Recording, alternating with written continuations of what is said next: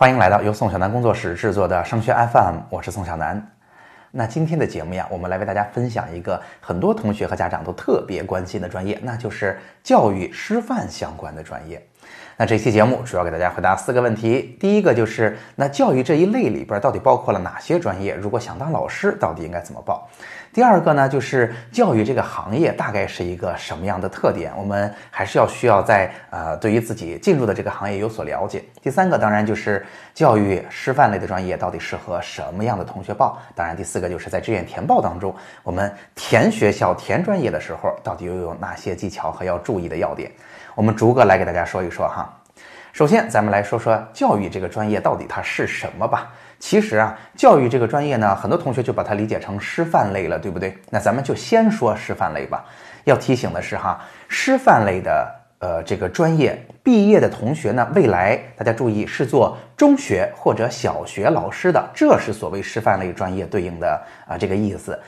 注意哈，师范类专业毕业之后是不能够去做大学老师的哈，所以如果想做大学老师，可能我们未来去讲啊理科呀或者其他学科那个典型的路径的时候，再会给大家提到。但是记住哈，师范是培养中小学老师的。在这个基础之上呢，要提醒大家，我们需要在教育类的专业里边去做一下区分。大多数情况下，如果我们去想做中学老师或者小学老师啊，未来走上这个职业发展的话，我们应该去报的专业呀，叫做什么什么专业（括号师范类）啊。这个什么什么专业呢？其实基本上就是咱们初中、高中对应的所有课程了。比如说地理学（括号师范类）。汉语言文学，也就是语文嘛（括号师范类），那这一类就是啊师范生，就是未来去做中小学老师的。那其实呢，在师范类院校里边还有两类专业要提醒大家注意，一类呢，比如说。嗯，它既有汉语言文学（括号师范类），又有汉语言文学这个专业。提醒您哈，没有加括号师范类的，它就不是师范类的专业。当然，它学的东西呢，可能差不了太多哈。师范类的有更多的是教育学、发展心理学等等专业性的内容，内容上倒不是说差太多，但是哈，它对于教育的相关专业知识的学习和呃教师资格证的考试，那这些东西是不包括在非师范类专业里的，这是一个提醒。再一个呢，大家会发现有一些专业，包括叫教育学、教育技术学，他们又是干什么的呢？哎，我直接给大家一个回答哈，教育学其实啊是教育相关领域里的一个比较偏理论的学科，它是研究什么样的方式能够给出更好的教育的啊，是怎么样去影响人的，所以它是一个教育里边非常偏研究的学科。啊，所以它不太适合直接用来当老师哈。选它的话，直接想从事老师是费劲儿的。教育技术学呢，其实哈，大多数毕业之后是在学校的叫做电教部门、电教室啊啊，或者有很多的学校呃招了这样的老师，未来他们去教这个计算机或者叫信息这门课了啊，基本上是这么一个安排。所以提醒大家。师范类是培养的中小学老师，如果你未来就想当老师的话，应该是某一个学科（括号师范类），这是我们要报的具体学科和专业。好，那这个学科或者这个行业又有怎样的特点呢？几句话给大家简单概括一下哈。首先，教育这个行业是非常稳健的一个行业啊，它跟医疗一样，是几乎不受社会经济。呃，它的周期波动的一个专业，它基本上是一个刚需。那一边是稳定，那另一边呢，显然就是教育这个专业。如果你想挣大钱，想大富大贵，很有一个呃自己事业上的野心，或者说呃逐名逐利的野心，这个事儿并不是特别容易哈。当然，咱们也得说，现在呀，因为大家升学的压力非常大，那教育这个东西啊，本身它是有补习的需求的。所以，即便大家可以看到，教育行政主管部门哪怕要要求的非常严格。也还是有相当一批水平不错的老师在社会上去，呃，可能在业余的时间去带带同学们的课程啊，给同学们提分，可能啊提供一定的服务。那这个东西的需求还是相当旺盛的，所以可以说啊，这个行业是一个非常稳健的行业，这个行业一定是刚性需求的，而且呢，现在的教育制度给了这些老师一些。啊，咱们说挣外快或者想到拿到更高的收入的机会啊，这是这个行业大概的情况。那下面第三个问题要说的就是什么样的人适合这个行业？那我给大家几个典型的要求哈。首先我要说的是，喜欢跟孩子们斗智斗勇的人特别适合这个专业。那相对于专业知识来讲哈，大家知道，嗯，有很多同学都说，那高中啊。我就去学了这些专业知识，我觉得学的还挺费劲的呢。但是未来如果你当老师，你会发现，第一，你只学一科就行了，不像高中一样所有学科都要学，对吧？第二呢，那高中的知识啊，或者高中就是中小学里边最难的了嘛，三年就一轮儿啊。你如果工作了九年、十年，你已经教了两三轮了，你的知识一定很难有盲区了。所以啊，那个这个工作可能就会变得有点无聊。那你怎么才能享受这个工作呢？同学们可是常换常新的哈，每一年哈，哪怕你三年带着一个班，孩子们也在长大。几年之后呢，同学们的观念还会有所不同。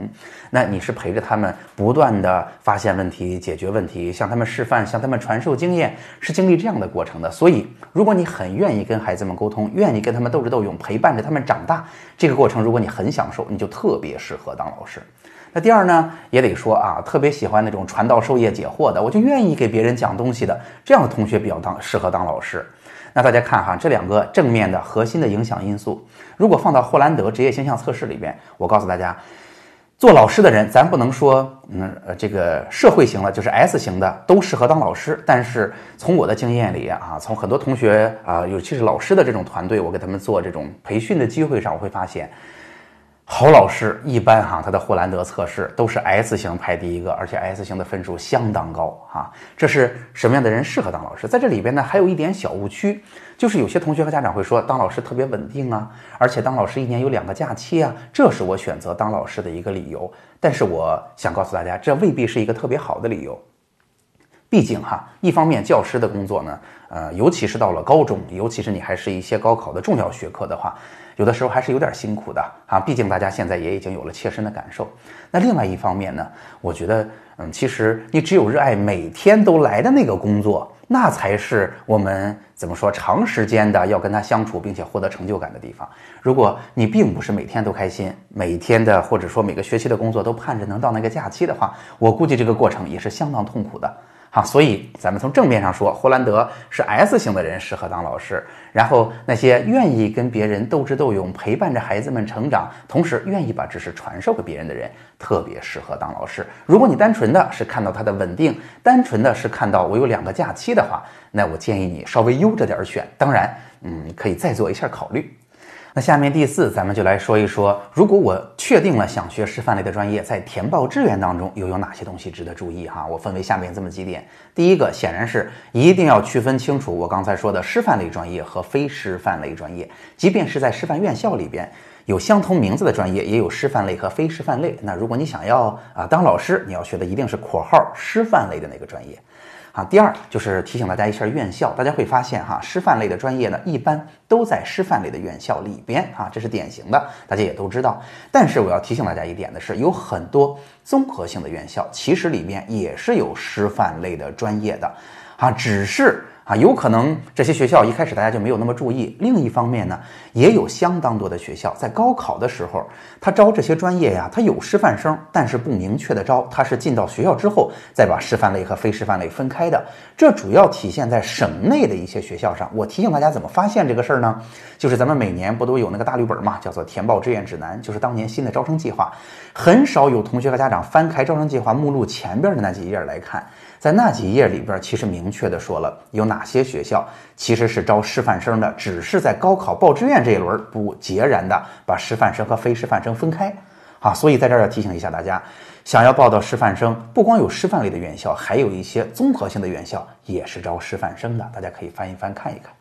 那第三，我想说的是，师范类的院校有一个特点，或者师范类的专业有一个特点，那就是它的就业本地呃消化掉了大量的人，而且地域的影响非常大。大家想想看，因为我人在山东济南哈，大家有没有发现，你学校里边的好老师一般都是来自于山东师范大学或者曲阜师范大学呀？当然有个别的老师可能不来自这儿，但是大多数的可能都来自这儿。所以这也在相当程度上体现出了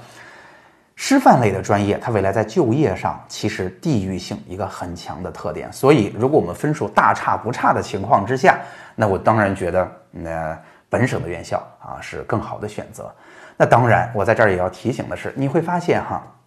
下一个特点是，大多数的很优秀的师范院校，尤其是外省市的院校，它在山东省并不招师范生，这个事儿很崩溃，啊，就是有的时候有的家长问我说，我们能不能比较比较这两个学校，一个是山东的，一个是外省的？但是你会发现，如果真想学师范，不用比啊。一方面找工作，山东省的本身就占优，那另一方面，外省的学校它没有师范类的专业招生啊，所以也可以理解成，可能外省那他也是愿意在当地去招师范生吧。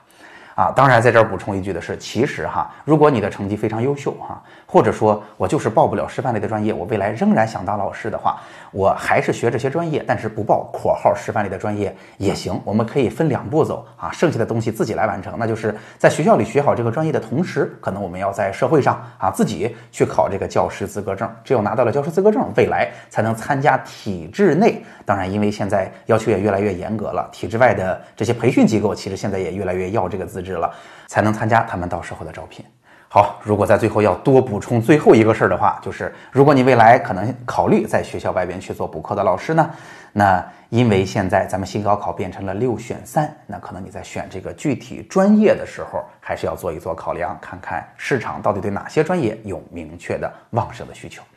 好，那总结一下今天的节目吧。今天的节目呀，就给大家分享一下师范类的这一类专业。啊，给大家说了说师范类的专业是什么，它里边都包括哪些专业，怎么去做区分，这个行业是什么样子，适合什么样的人，以及报志愿的时候应该去注意哪些问题。好，今天的节目就到这儿了。如果你觉得这期节目挺有用的，欢迎您把它转发给其他的学生和家长，让大家也一块儿受益。节目最后是我的微信二维码，如果你也有属于自己的问题想提给我，如果你也想啊去找一个志愿填报一对一的咨询，那您可以在微信上私下里告诉我啊。我们下期再见。